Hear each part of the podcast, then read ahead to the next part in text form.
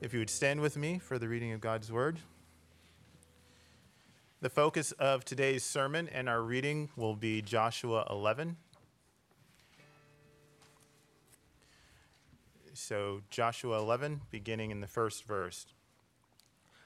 Then it came about when Jabin, the king of Hazor, heard of it, that he sent to Jobab, the king of Madon, and to the king of Shimron, and to the king of Achshaph and to the kings who were of the north in the hill country and in the Arabah, south of Chinneroth and in the lowland on the heights of Dor on the west, to the Canaanite on the east and on the west, and the Amorite and the Hittite and the Perizzite and the Jebusite in the hill country, and the Hivite at the foot of Hermon in the land of Mizpeh.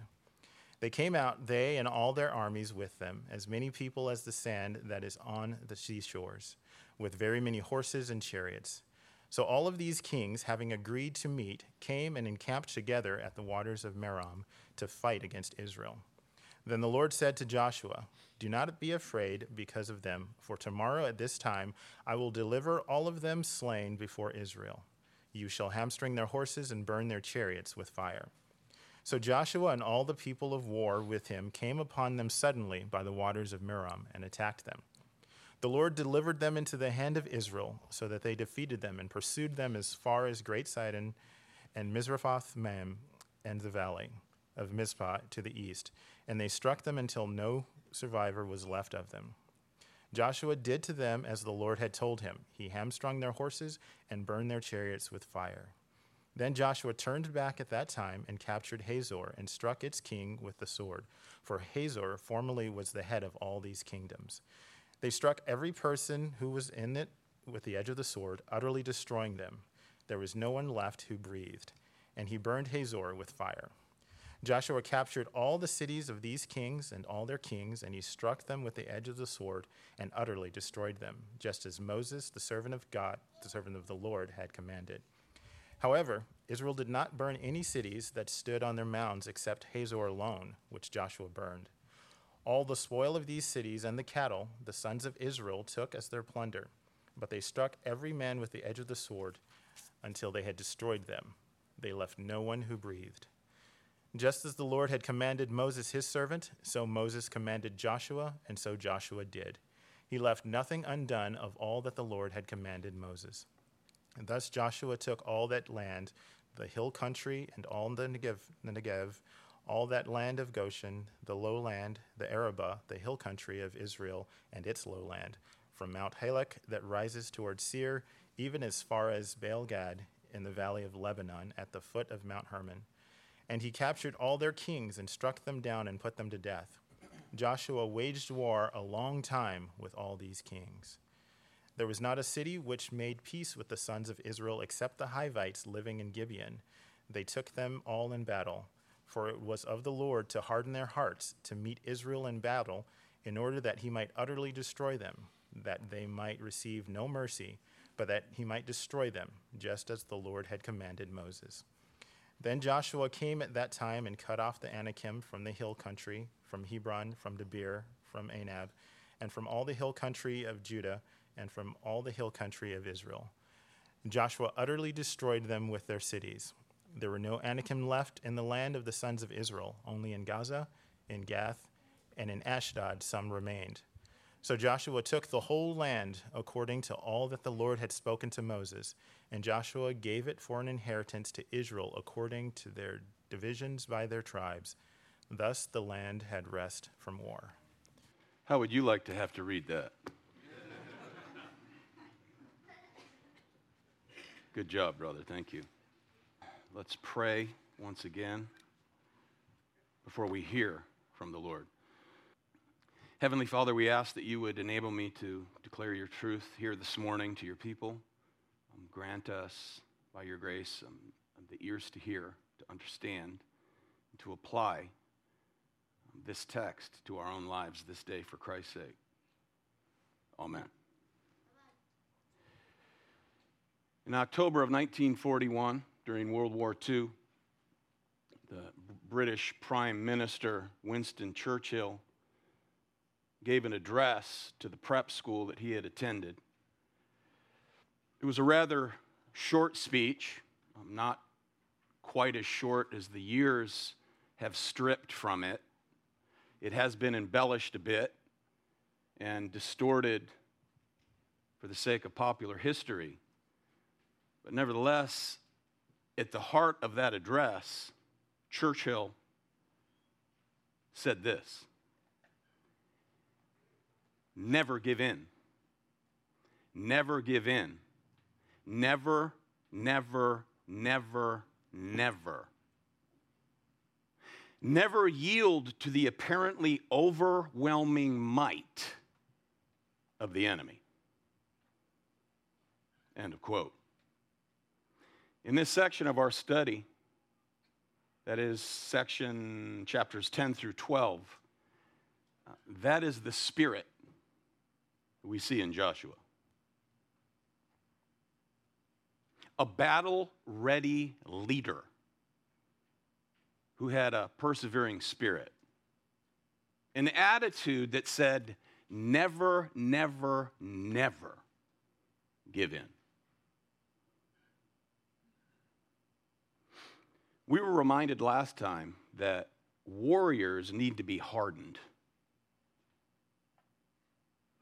Christian warriors must be hardened for battle.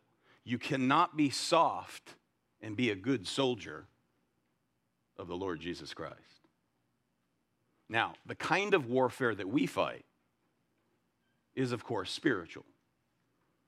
Therefore, we're commanded in the book of Ephesians to be strong in the Lord and in the strength of his might.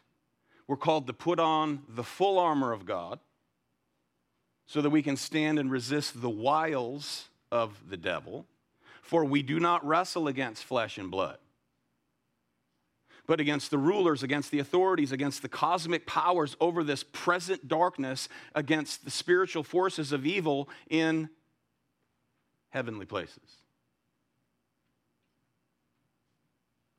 Nevertheless, there are very practical lessons for us from this ancient text, that is the book of Joshua, and that is of living by faith, living by faith amidst battles, battle after battle.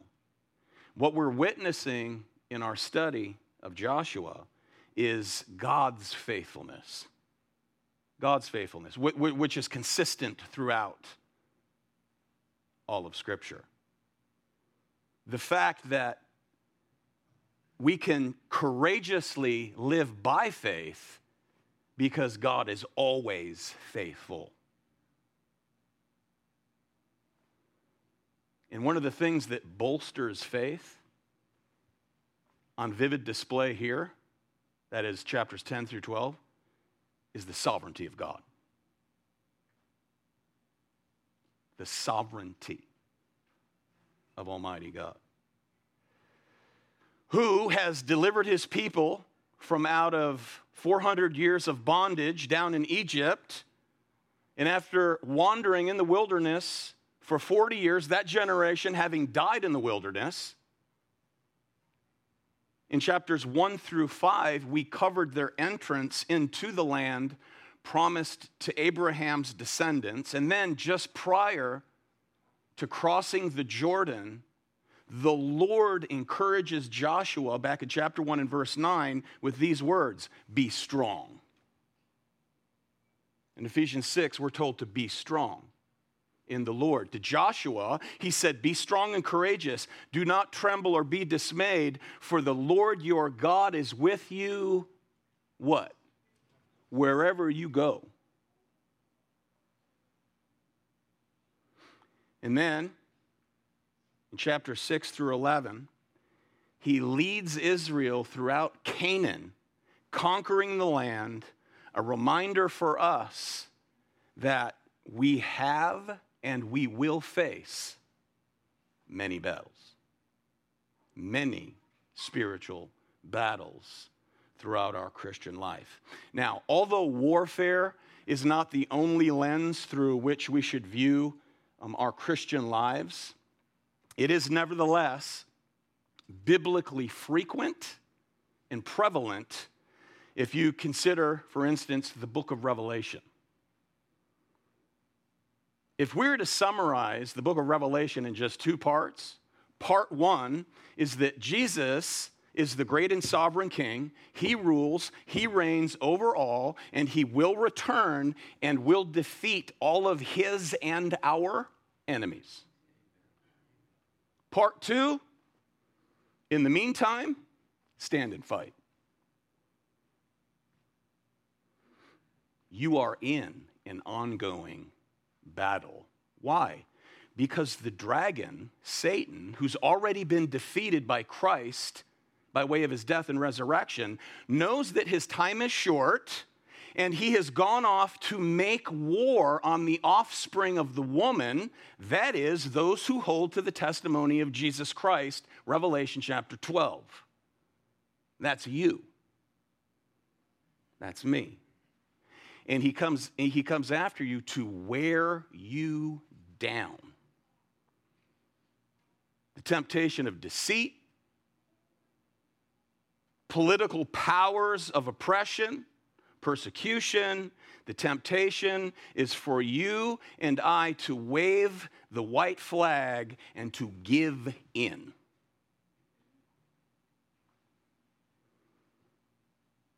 Now, you will recall, I hope, Back in chapter 6, I made a distinction between the battle of Jericho and that of Ai. You remember that? As symbols of our justification and sanctification. At Jericho, the Lord said to the people of Israel, um, You just need to be silent. There's nothing you need to do. We equated that to our justification. Jericho was a gift.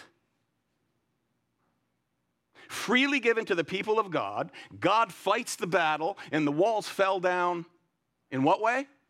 Flat. That's the scripture. Said. The scripture tells us they fell down flat. They didn't fall in, they didn't fall out, they fell down flat. We did not fight for our justification. Jesus did. Jesus did the commander of the heavenly host. Justification is the declaration of the forgiveness of our sins and our right standing before Almighty God, justified, declared free from all blame. Through the death and resurrection of our Lord Jesus Christ, He has conquered and He gives to us justification. You did nothing for your justification, nothing. Ai and those subsequent cities in contrast to Jericho, must be fought for by the Israelite armies. That's a picture of our sanctification. Ai and the subsequent cities is a picture of our growth in Christ and our persevering faith, which requires our engagement in battle. You remember that? It doesn't allow for any passivity on our part whatsoever. We must fight for it individually. We must fight for it corporately as the body of Christ. As the people of God, we must take up the weapons of our warfare and fight for these things. What things? We're battling for truth. We're battling for the good news of the gospel of Jesus Christ. We're battling and contending for the faith once and for all delivered to the saints. So we must never, never, never give in. That's what we learn from this text. And we must never yield to the apparently overwhelming might, the apparently overwhelming might of the enemy, to put it in the words of Churchill. Amen? Amen. That's the introduction. Now, last time, in chapter 10, verses 1 through 28. We looked at that in detail. Now, the second half of that chapter, you can read it at home this afternoon if you like, but it is a summary of Israel's military campaign in southern Canaan.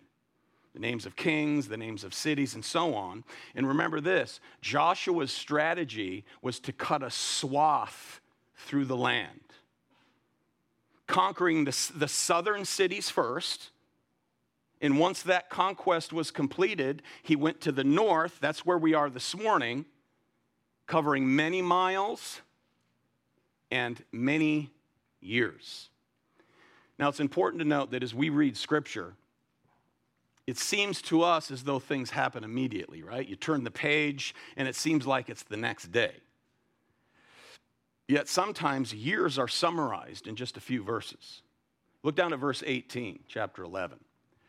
Joshua waged war a long time with all these kings.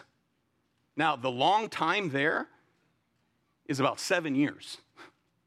The long time, seven years. The conquest of Canaan was a lengthy war. But remember, nevertheless, Israel's not fighting alone. God is on their side because they are his people. God is on your side because you are his people. So, here now in chapter 11, another Canaanite king from this, the northern part of Canaan, attempts to do the same thing that Adonai Zedek did, he attempted to do in the south, in chapter 10, and that is to, to form a coalition to oppose Israel. To gather kings together who, who did not like one another and oftentimes rattled their swords at one another. They form a coalition uh, in an attempt to fight against Israel. And although this will be the largest army that they have yet faced, the result will be the same total, utter defeat. They will be destroyed by God, by way of God's people.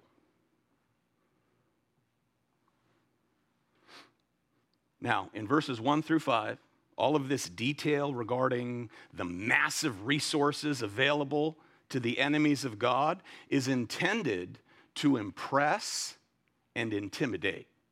Notice, a number like the sand of the seashore. Now, add to that, this is the first mention in Joshua of mounted enemies on horseback with chariots. Israel had neither horses, let alone chariots. No reason to have chariots if you don't have horses. Amen?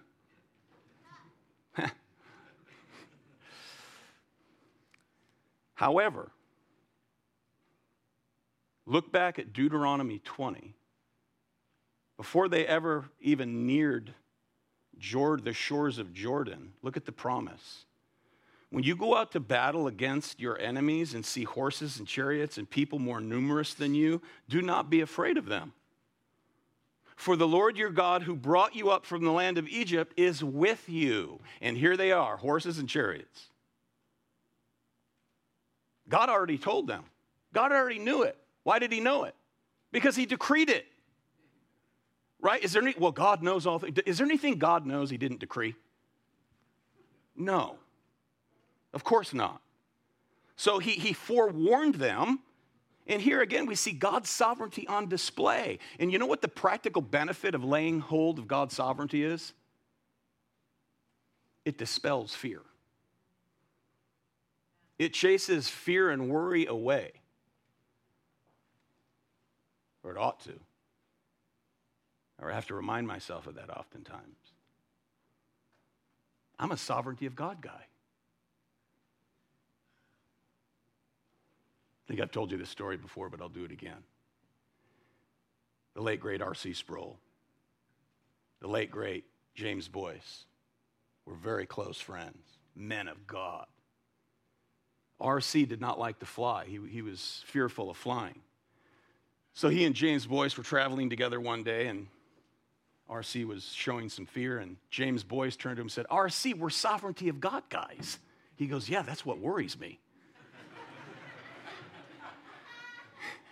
He went on to say, Just the fact that I'm on this plane, God has every right in the world just to smash it into the side of a mountain.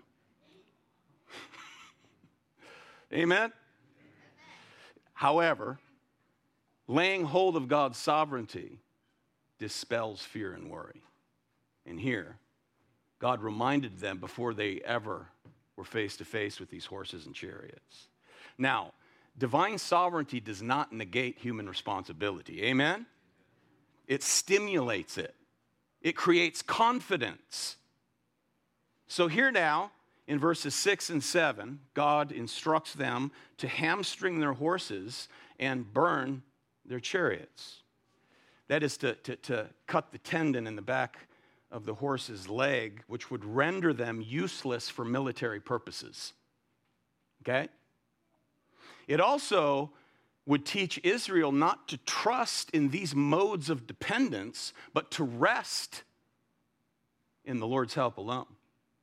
For instance, in Psalm 20 and verse 7, we read, Some trust in chariots and some in horses, but we trust in the name of the Lord our God. Verse 7 Joshua and his men came upon them suddenly at the waters of Merom and attacked them. Now, th- this is north of the Sea of Galilee, this area. So th- this is nearly 100 miles away from Israel's encampment at Gilgal. In verse 8, notice they drove their enemies as far of, as the northwest of Sidon, that's modern day Lebanon, and as far as the valley of Mizpah to the northeast, that's modern Damascus and Syria, that area. And then we pick it up in verse 9. Joshua did to them as the Lord had told him. He hamstrung their horses and burned their chariots with fire. Then Joshua turned back at that time and captured Hazor and struck its king with the sword. For Hazor formerly was the head of all these kingdoms. They struck every person who was in it with the edge of the sword, utterly destroying them. There was no one left who breathed, and he burned Hazor with fire. Joshua captured all the cities of, the, of these kings and all their kings and he struck them with the edge of the sword and utterly destroyed them, just as Moses, the servant of the Lord, commanded. However, Israel did not burn any cities that stood on their mounds, except Hazor alone, which Joshua burned. All the spoil of these cities and the cattle the sons of Israel took as their plunder, but they struck every man with the edge of the sword until they had destroyed them. They left no one who breathed. Now, while some may gasp, at the death of so many, remember this. These people knew that Yahweh was the true and living God. They knew this was his land, and they rejected him anyhow. So, like many today who know of but reject Jesus Christ as Lord, or to dare put a billboard up that says, Jesus is coming back, Jesus is a Muslim, are you? with a phone number. And as I told you earlier, so I called that phone number.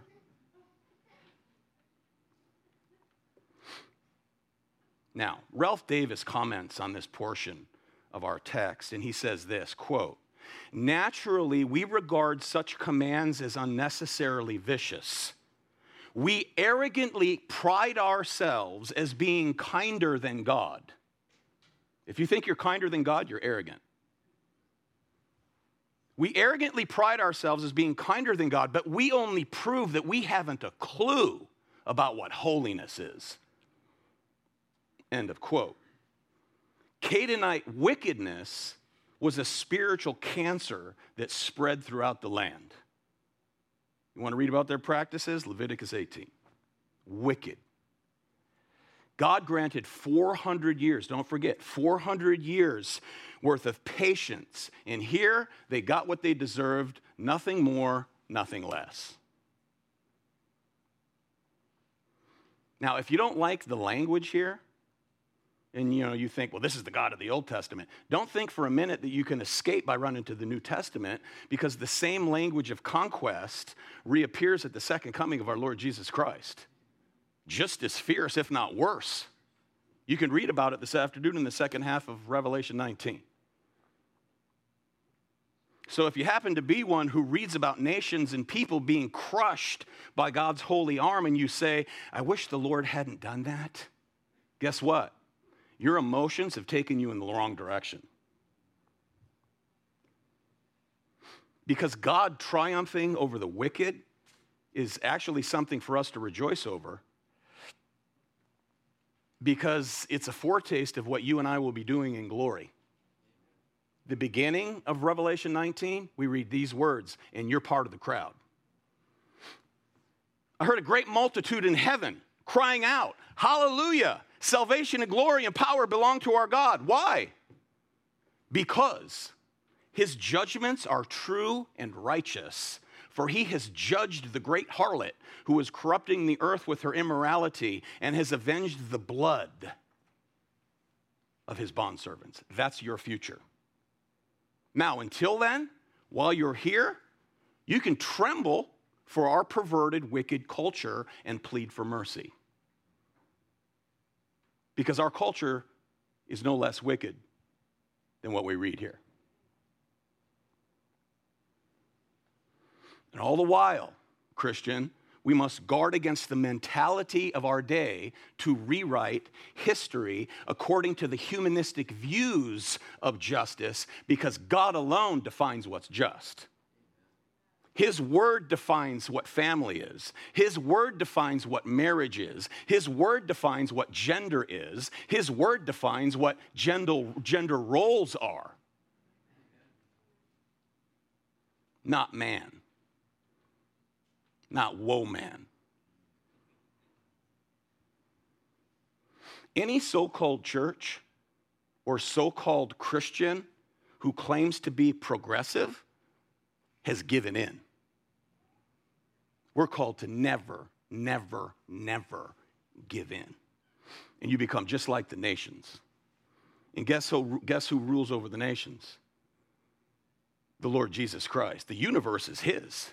Psalm 47, verse 8 God reigns over the nations. Psalm 66, verse 7 His eyes keep watch on the nations. Psalm 9, verse 6 They, the nations, come to an end in everlasting ruins, i.e., eternal hell. God judges the wicked nations. You know what our nation needs? revival, mercy.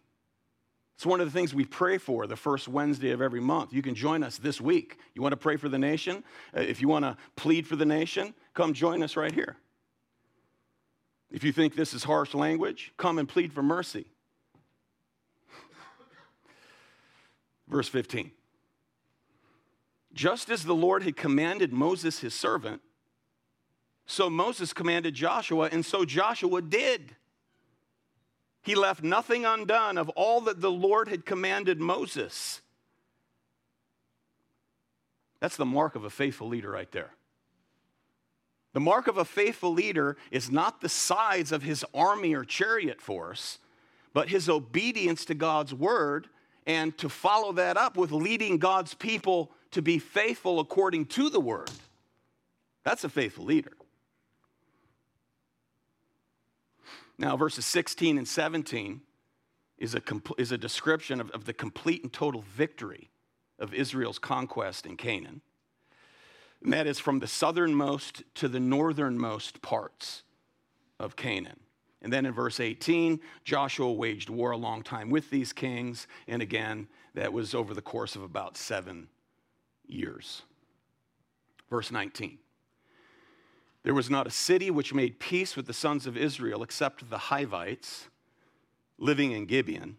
They took them all in battle, for it was of the Lord to harden their hearts, to meet Israel in battle in order that he might utterly destroy them, that they might receive no mercy, but that he might destroy them just as the Lord had commanded Moses. Okay, only the Gibeonites were spared. Verse 19. We, we looked at all of the history of that in, in weeks earlier. And notice the rest were crushed. Why? The text tells us He, God, hardened them. Who gave God the right to be sovereign? Is there anything wrong with God sovereignly softening or hardening another? Anything? It is God's judicial prerogative to harden men's hearts, here in the Old Testament as well as the New. Look at Romans 9, verse 15. I will have mercy on whom I will have mercy, and I will have compassion on whom I have compassion. So then it depends not on human will or exertion, but on God, who has mercy. So then he has mercy on whomever he wills, and he hardens whomever he wills.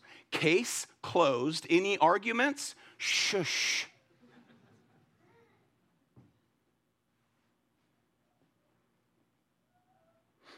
Many believers, those who believe, Christians who have received the mercy of God, they read this, they shake their fist at God, and they say, Not fair. When what they should be saying is, God Almighty, I was deserving of that. But you sovereignly, graciously granted me mercy. Not fair. If God were fair, every individual throughout time would be in hell. If God were fair to his justice. He shows mercy to some. So in Joshua, God softens the Gibeonites and he hardens the rest of the Canaanites. We see this in John's gospel. I pointed this out not too long ago. In John 12, we read this, verse 39 For this reason they could not believe for Isaiah said again, He has blinded their eyes and hardened their heart so that they would not see with their eyes and perceive with their heart and be converted, and I heal them. That is, in context to the unbelieving religious leaders of his day, enemies of God. He hardened. Now we see another, that's God's sovereignty on display again. We see another expression of it as he overrules giants. Verse 21. Then Joshua came at that time and cut off the Anakim from all the hill country. Now, who are they? The most intimidating physical specimens in all the land giants. The ones who sent chills down the spines of 10 of those 12 original spies sent into the land 40 years earlier. Remember that? The 10 of them came back with a bad report. They gave Israel, we read, the text says they gave Israel a bad report of the land, saying, All the people whom we saw in it are men of great size. Look at it, Numbers 13, verse 33. We saw the Nephilim the sons of Anak are part of the Nephilim, and we became like grasshoppers in our own sight. Consequence 40 years of wandering in the wilderness. And those 10 spies who gave a bad report died there. Only Caleb and Joshua, who gave a good report, says, We could take it, let's roll. They're still alive. they entered the land. Back to verse 22. Joshua. There were no Anakim left in the land of the sons of Israel. Only in Gaza, in Gath, and in Ashdod some remained. Notice some remained in Gath, from where a young man by the name of David will face a Philistine champion named Goliath of Gath in 1 Samuel 17, and will put the nine and a half foot tall descendant of Anak to death and will cut off his head. Isn't it great? It's called redemptive history as recorded for us. These things were written, we read time and time again in the New Testament, these things were written for our what? Instruction. Romans 15 and 1 Corinthians 10, written for our instruction. Are you being instructed this morning? You'll be encouraged. You'll be encouraged. If you don't like all this bloody language, know, you'll be greatly encouraged as you walk out today. I'm quite sure of it. Verse 23 So Joshua took the whole land according to all that the Lord had spoken to Moses, and Joshua um, gave it for an inheritance to Israel according to their divisions by their tribes. Thus the land had rest from war. Another f- mark of a faithful leader, this Joshua, is that he's always on the attack. You don't see this dude retreat. You don't see him turning his back and running away. Any man of God, any Christian empowered by the Spirit of God, strengthened by the sovereignty of God, is always on the attack in this spiritual battle. Must be. He never backed up, he never retreated. He was made bold by the sovereignty of God, a model for us in spiritual warfare. To never, never, never give in.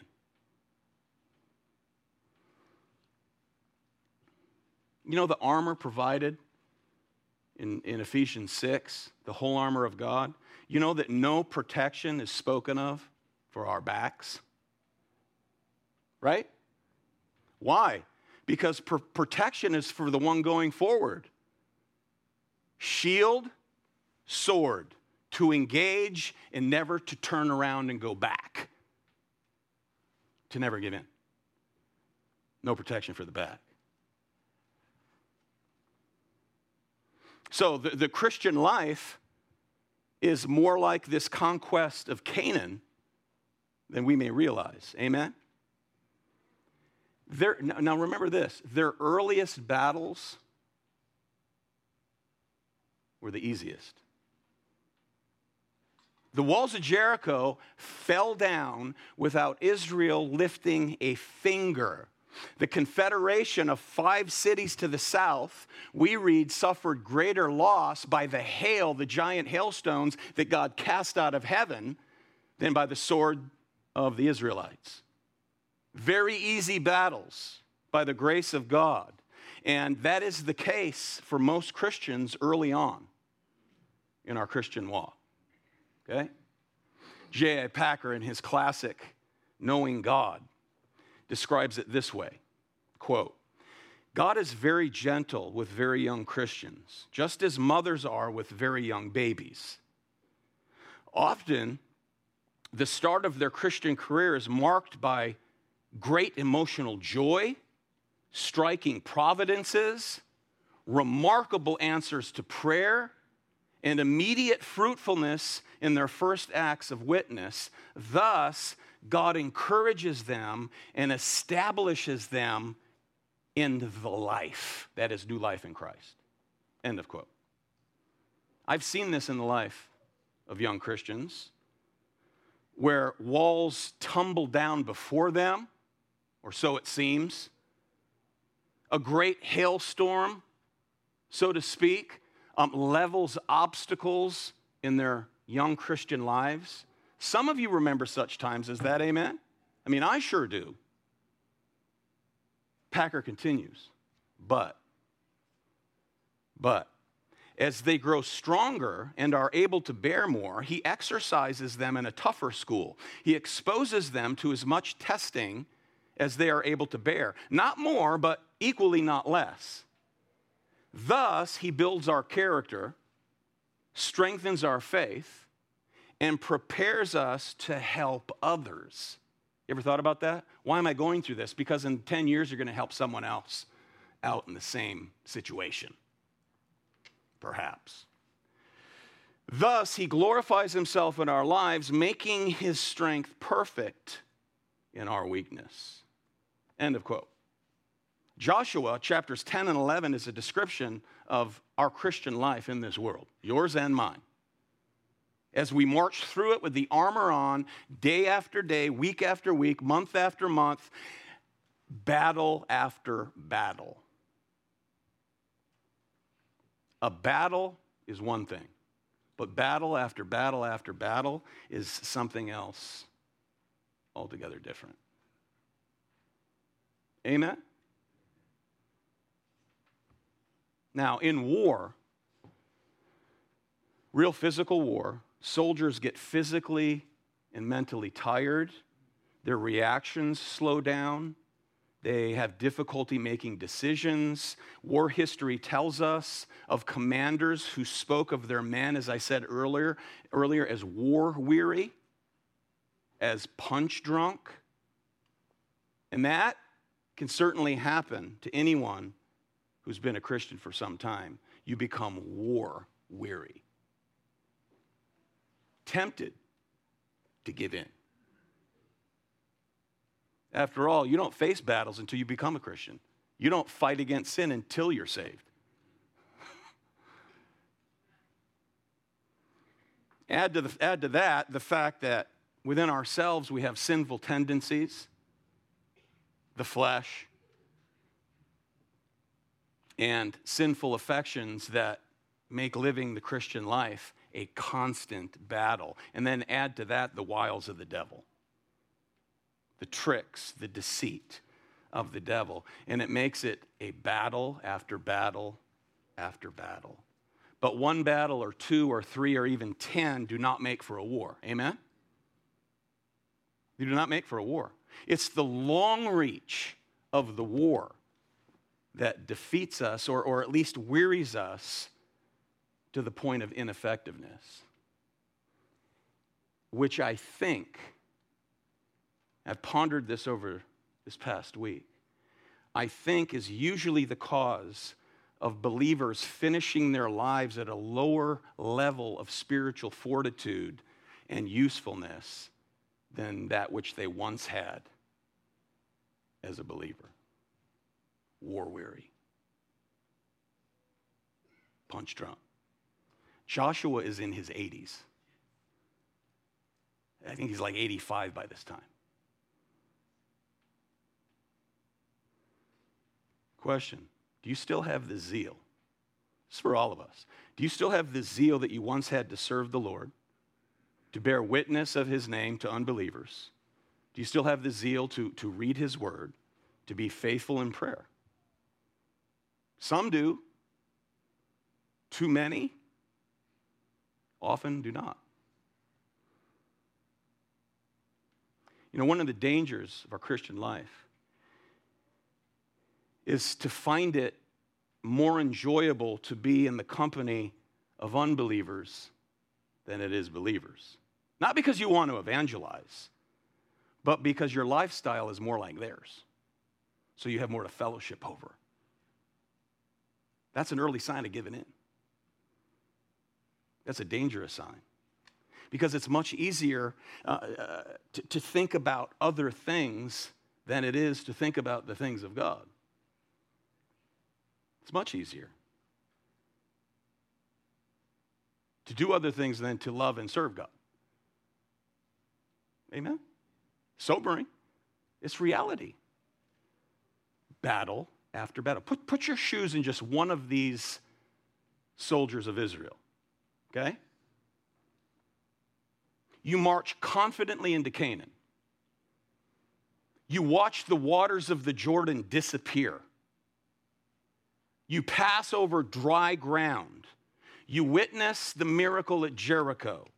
You witness the miracle at Beth Horon where more soldiers died, more enemies of theirs died by the hailstorm than by the sword. Then you watch the sun sand stand still as you battle. Miracle. But then the campaign in the south begins. And then to the north. Battle after battle, city after city. You're living off the land. You don't know if you'll live or die you miss your loved ones back home. At this point, you're 100 miles away. That would get old very fast. This is real life.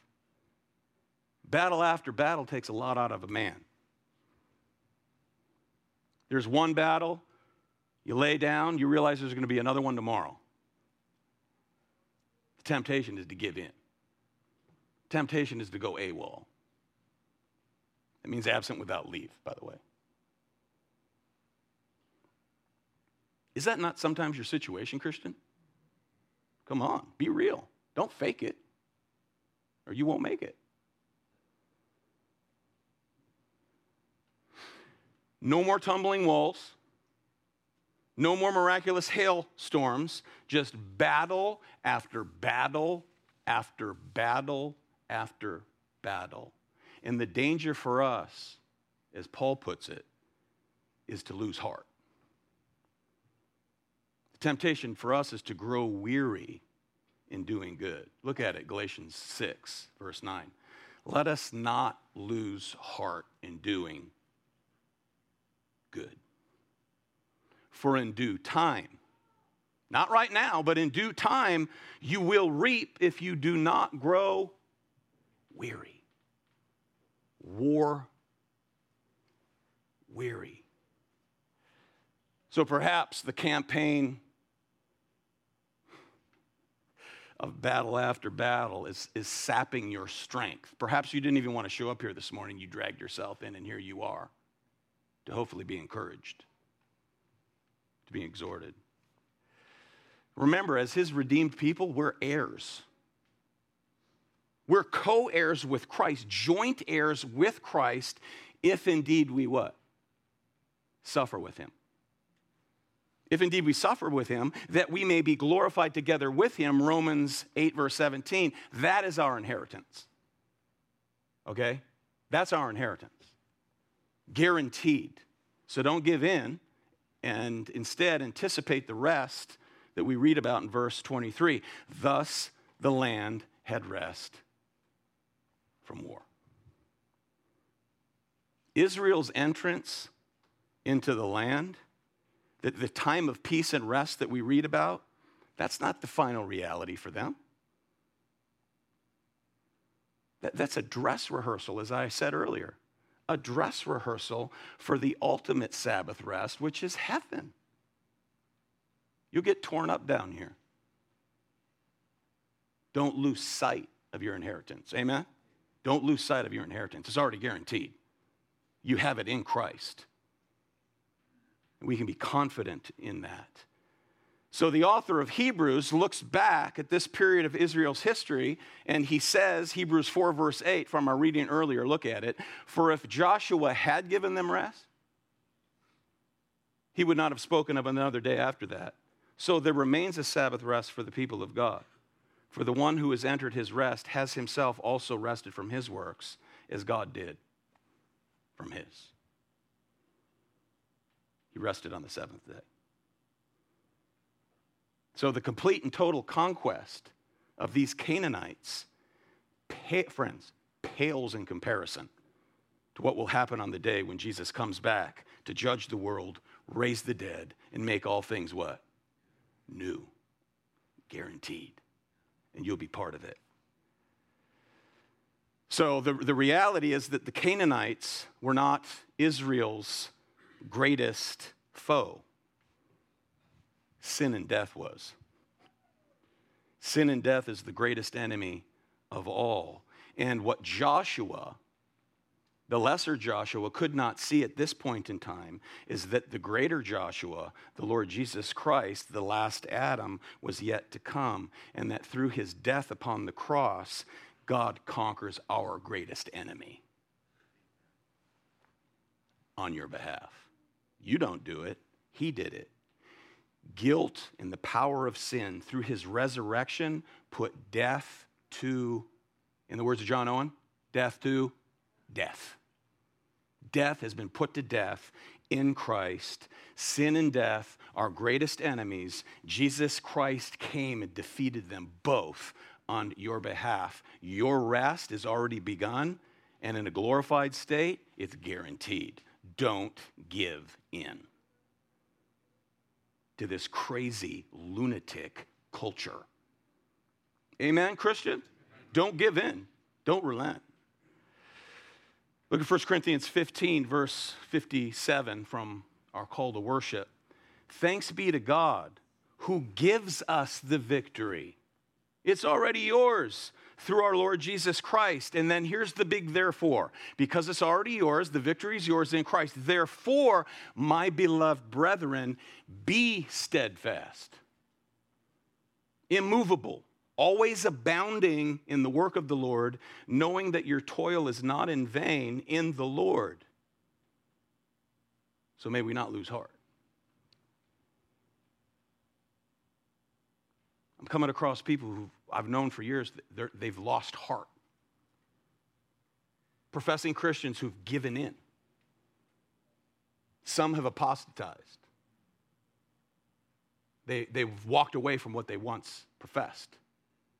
And that was a zeal that they're in Christ. They've given in. So we, we must strive to endure, amen? Battle after battle after battle, never yielding again to the apparent overwhelming might of the enemy. So always remember it is the promised land that has been won for us, but the battles remain. And if battles are to be fought en route to there, to that place, so be it. So be it. So be it. So be it. Because no one will ever regret a single wound or a single scar once he or she is there. And that is what Joshua is a picture of for us to this day. So never, never, never give in. Amen? And Lord, we do thank you again for these wonderful texts of Scripture that sober us up. But they also remind us that the victory is ours in Christ. These are just foreshadowings of a much greater battle and a much greater victory. So help us to rest in it for your glory. In Christ's name, amen.